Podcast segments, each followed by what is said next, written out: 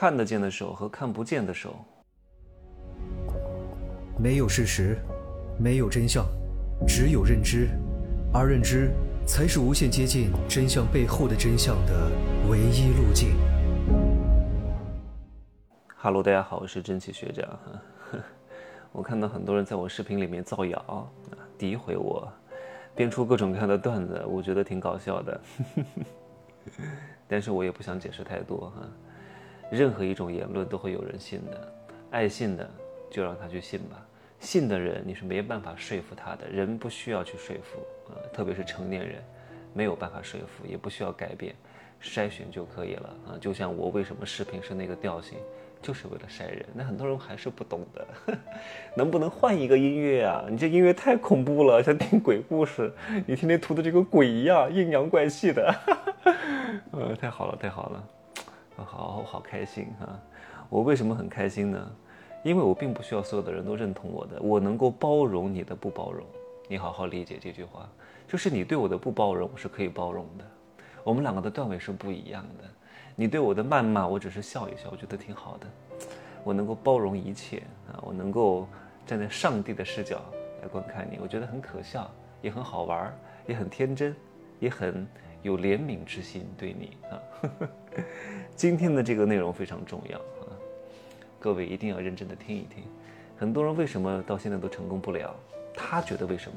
他觉得他的书读少了，不是说他觉得他的学历不够啊，他觉得他应该把这个市面上那些流行的书、经典的书籍全部看一遍，以为他看完之后就可以成功了。怎么可能？各位，首先这个世界上能够让你认真拜读的书不超过一百本，就算你把这一百本全部读完了，你也不可能成功的。因为看书是看书，如何把书上的东西运用是另外一门学问，而且就算你运用，你也不会成功，因为很多书的观点是打架的，是互相矛盾的，是是互相拆台的，是不成体系的。你到底要去执行哪一个？而且你就算执行这个，它可能在这个阶段是没有用的，它要到你下一个阶段才有用。你如何判断在哪个阶段用什么？你是不了解的，这是非常难的一个玄学啊。对吧？就算你看什么，什么什么各种各样的著名的经济理论著作，什么亚当·斯密的《国富论》，啊，什么广义货币理论学，什么人类简史、基因简史，又是什么等等之类的，你都看了都是没有用的。尽信书则不如无书，看再多书都没有用。有些东西它没法说，只可意会不可言传。你太相信书啊，这个书它是死的。你如何把它用活？这个东西是没有人教的，也没有人写的。这个东西只能靠悟，只能靠自己把书上的理论和你自身的经验，以及和这个时代的趋势，还有各种各样各种各样的因素结合在一块，如何把它变成一种新的东西？这很难很难的，这真的没法说。这必须要一对一讲，而且你自身的悟性要极高，不然的话你是不可能会的。比如说，我问各位一个问题啊，你觉得亚当·斯密怎么样？亚当·斯密是谁？著名的经济学之父，《国富论》就是他写的。他强调的是什么？是自由经济、市场经济。看不见的时候，政府不要管市场，一切交给市场自己去调节。只要这个东西价格合适，就一定有人会去做啊！市场的价格机制会调节一切的问题，对吧？请问这个好不好？好，但是也不好。它要在不断的变化当中去调节啊。因为美国在一九三零年之前都是在相信这套理论的，都是自由的市场经济。但是到一九三零年之后，美国遇到了经济危机，大量的银行倒闭，大量的人员失业。这个时候，很多人发现亚当·斯密这种理论不行了，因为在这种悲观的情绪之下，会越来越悲观的。企业不投资，很多人也不消费，只会越来越差，会造成市场的通缩。这个时候再靠市场的自由调节是完全不行的。请问这个时候还能践行这套理论吗？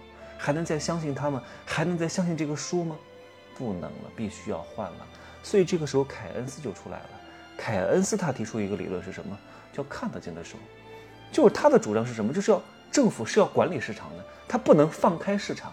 在市场不行的时候，你要想办法来刺激经济，恢复一下市场的活力。所以亚当呃不是亚当斯密哈，所以这个凯恩斯就提出来一个理论，就是挖坑理论，就是。政府是要刺激经济的，就是在市场经济不行的时候，你要放一些东西，挖个坑。譬如说，现在经济不是很好了啊，也没有什么企业去投资了，也没有什么呃什么消费环节了，也没有什么周边的经济了，怎么办呢？搞大基建啊，对吧？找两百个人过来挖坑啊，把这个坑挖好之后呢，再找两百个人把这个坑给填上，然后一挖一填的过程当中，解决了多少人的就业？解决了四百个人的就业。然后挖坑需要的各种各样的上下游整个产业链的装备，又能够让很多企业增加产量，这样的话能够起到一个刺激市场经济的作用。后来老美就用了这个建议啊，然后又让老美从一九四零年到一九七零年保持了三十年的繁荣，对吧？但是又往后又不行了，所以这个东西是要以不断的在变的。为什么有句话叫尽信书则不如无书？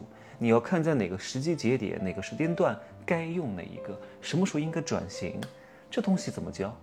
是变化的，没法写出来的，只能够靠管理人员的段位啊，靠你的段位去不断的悟和不断的调节，这个东西才是最难最难的。我再举一个通俗点的例子，方便各位理解哈。关于肾虚的事情嗯，我讲到肾虚呢，各位就会提起劲儿来认真听啊。譬如说你肾虚，你另外一个朋友也肾虚，你们两个呢，假设体质都是一模一样的啊，排除个体差异啊。都吃同一个方子，但是另外一个人却吃好了，彻底成为一个强壮的男人。你呢，吃了好了一半儿啊，半身不遂啊，不是半身不遂，不阴不阳的，跟我一样啊。这公公 怎么办？你为什么没吃好？都是同样的方子啊，他却根治了，你却半不拉搭的，为什么呢？因为人家在吃到一半的过程当中，发现症状减轻了，身体好了很多，然后就问这个老中医：“我现在还应该吃这么重的药方吗？我应不应该加一些药引子？应不应该再加一些别的配料，来更好的去，来来调节我的身体呢？”然后那个老中医就给他因症施治，增减或者是添加了一些别的东西，彻底了根治了他的肾虚。但是你没有问，但是你一直都在信这个方子，虽然说身体也还不错。但是却没有像你的另外一个朋友一样达到一个更好的效果，这就是区别。行，今天就说这么多呃，今天就说了很多内容了，这些内容都是值得各位反复回味的、反复咀嚼和反刍的。希望各位都长四个胃啊，多吃点东西，饿的时候拿出来反刍一下，嗯，方便消化吸收。